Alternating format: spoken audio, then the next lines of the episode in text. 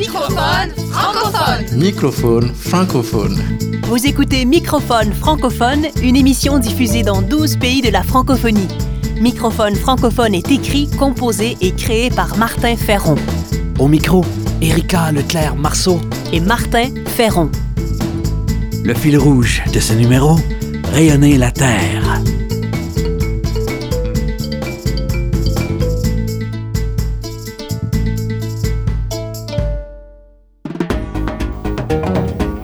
Remusicaliser le monde. Création, Sens. travail social, intendance, nature.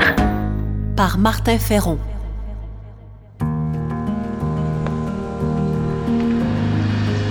C'est en se nourrissant de lumière que les arbres et les fleurs oxygènent la Terre.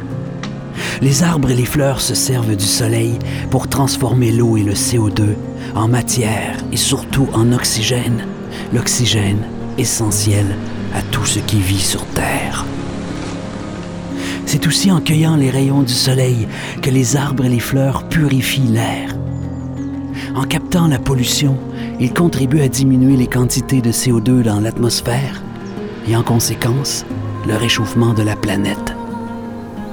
Il n'y aura jamais trop d'arbres ni trop de fleurs.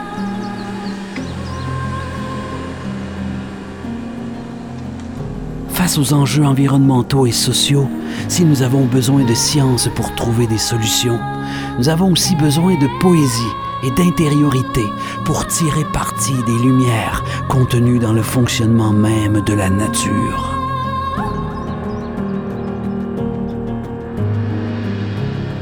Vivre notre humanité comme un arbre, c'est cueillir les rayons du soleil pour oxygéner les vies. Photosynthétiser comme un arbre, c'est se nourrir de soleil pour donner l'essentiel oxygène à l'humanité. Agir comme un arbre, c'est aussi se nourrir de lumière pour transformer ce qui est pollué en air pur.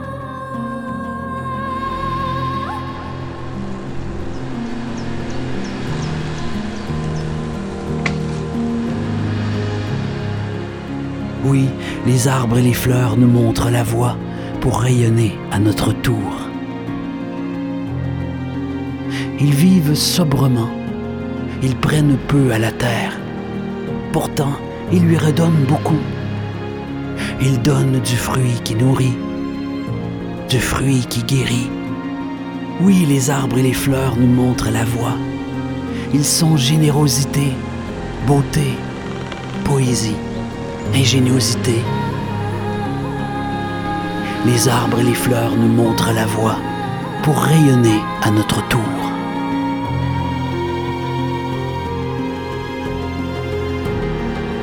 Ils savent capter les rayons de soleil qui nourrissent vraiment. Ils n'ont que faire de ces rayons à la mode, de ces lumières clinquantes, superficielles et froides, de nos sociétés trop souvent vides égocentré. Oui, les arbres et les fleurs nous montrent la voie, car ils savent que pour vivre et porter du fruit, ils ont besoin de capter les rayons généreux et gratuits du soleil, qui est l'autre nom de l'amour.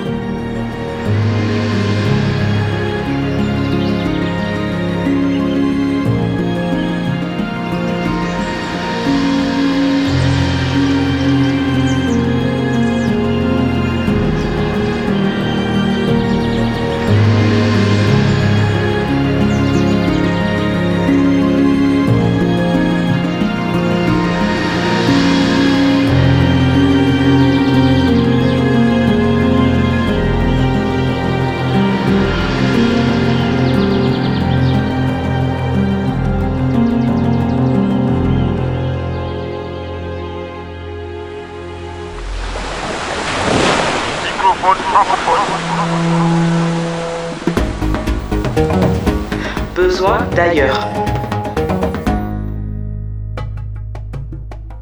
L'utilisation de l'énergie solaire se déploie rapidement en Afrique. Par exemple, la centrale solaire Nour, lancée par le Maroc, est devenue l'une des trois plus grandes installations de ce genre au monde. Ce projet à la pointe vise aussi à exporter l'énergie vers l'Europe. Autre exemple, beaucoup plus modeste mais ô combien utile, un jeune ingénieur de la Côte d'Ivoire a créé un sac à dos solaire. L'énergie solaire y est emmagasinée, ce qui permet par exemple de faire fonctionner une lampe. Aurélie Fontaine, notre chroniqueuse pour la Côte d'Ivoire, nous en parle. Bonjour Aurélie. Oui, bonjour. Alors, ce sac à dos d'écolier est vraiment particulier puisqu'il dispose d'un petit panneau solaire sur le dos du sac. Alors, l'enfant met le sac au dos et le temps d'aller à l'école, le panneau prend l'énergie solaire. Ça fonctionne bien ici parce que le soleil brille toute l'année et aussi parce que les enfants vont à pied, à vélo ou en charrette à l'école. Donc ce temps-là est utilisé pour emmagasiner l'énergie. Ensuite, les enfants peuvent laisser leur sac dehors, près de la salle de classe. Et là aussi, ça fonctionne. Le petit panneau solaire du sac à dos est relié à une lampe, c'est bien ça? Oui, c'est une petite lampe qui est en fait reliée à un port USB, lui-même connecté au sac, donc sur la source d'énergie. Et quand la lampe est rechargée à fond, elle a une autonomie de 5 heures. Il faut aussi bien sûr parler de celui qui a inventé ce système. Son nom est Évariste Akoumian, c'est un jeune ingénieur ivoirien et il a baptisé son sac à dos d'écolier SolarPack. Mais en Afrique, avec un ensoleillement quasiment toute l'année, pourquoi est-ce qu'il n'y a pas plus de panneaux solaires un peu partout? Eh bien, tout simplement parce qu'il faut en avoir les moyens. Mettre des panneaux solaires chez soi coûte cher, et pour un petit agriculteur, ce n'est même pas envisageable. Il faut donc que cela passe par l'État ou par des ONG qui le font déjà à certains endroits. Mais petit à petit, on a quand même une conscience qui émerge, cette conscience que l'énergie solaire peut être une solution sur un continent ensoleillé toute l'année. D'où la pertinence de solutions simples et abordables comme ces sacs à dos solaires. Merci Aurélie de nous en avoir parlé. Souhaitons que cette innovation africaine rayonne à l'international, non seulement auprès des écoliers, mais aussi des randonneurs par exemple. C'était notre correspondante Aurélie Fontaine à Dakar, au Sénégal. Merci Aurélie. Merci à vous, à bientôt. À bientôt.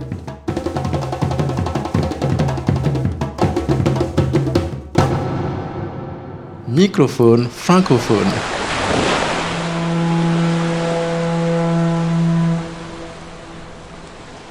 Nathalie Marin est une des rares femmes chefs d'orchestre symphonique.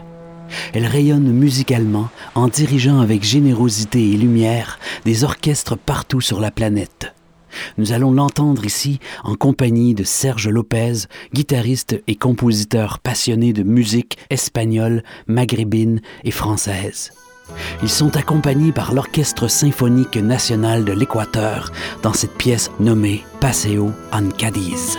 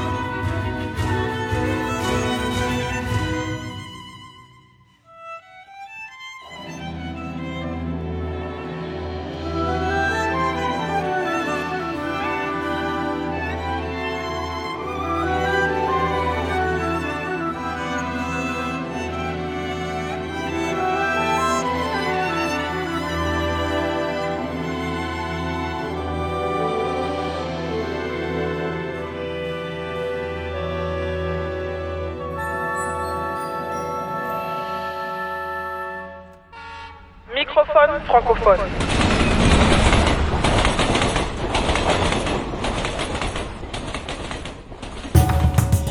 Culture de sens.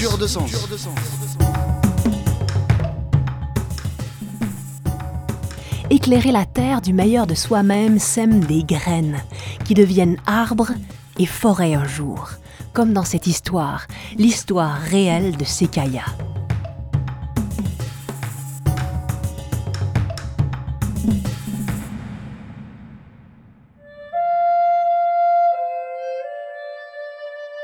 Élevé par une mère monoparentale, Sekaya grandit chez les Cherokees. Il devint forgeron et orfèvre. Un jour, il assiste à l'installation d'une imprimerie tenue par les Blancs, les nouveaux maîtres de son pays. Curieux, il observe leur manipulation des lettres en plomb et les papiers imprimés qu'il nommera les feuilles qui parlent. Un beau jour, l'envahisseur s'en va l'imprimerie est abandonnée. Sekaya récupère le matériel et se met en tête de transcrire en mots sa propre langue, qui jusqu'alors n'avait jamais eu d'alphabet. Sekaya est persuadé qu'une des raisons de la puissance des Blancs est qu'ils savent lire et écrire. Il commence par identifier 86 syllabes différentes. Puis, patiemment, à l'aide des lettres de plomb, il invente il retourne certains caractères, en couche d'autres sur le côté, les associe de façon nouvelle. Il y passe 12 ans. 12 ans avant d'être enfin satisfait de son syllabaire. Il le présente solennellement aux chefs de la nation qui décideront de l'adopter officiellement quatre ans plus tard. Peu de temps après, il collabore au premier journal écrit en langue cherokee, le Cherokee Phoenix. L'œuvre de Sekaya est une des réalisations intellectuelles les plus impressionnantes de la part d'un seul homme. Par la suite, Sekaya entreprend la conception d'un alphabet universel à toutes les tribus amérindiennes et travaille à réunir les Cherokees dispersés.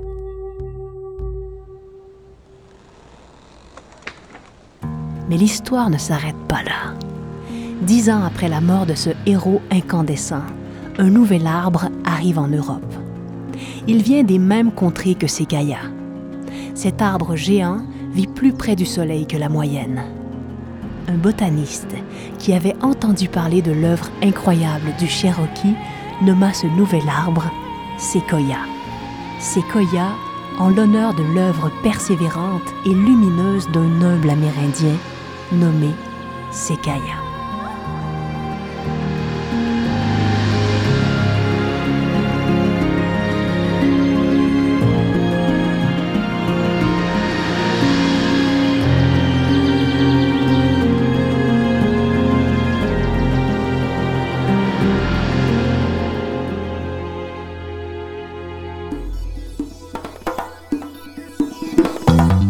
C'était Microphone francophone, une émission écrite, composée et créée par Martin Ferron. Merci aux productions SEM, à la région Auvergne-Rhône-Alpes et à la Fondation Beati pour leur soutien financier. Microphone francophone. Francophone.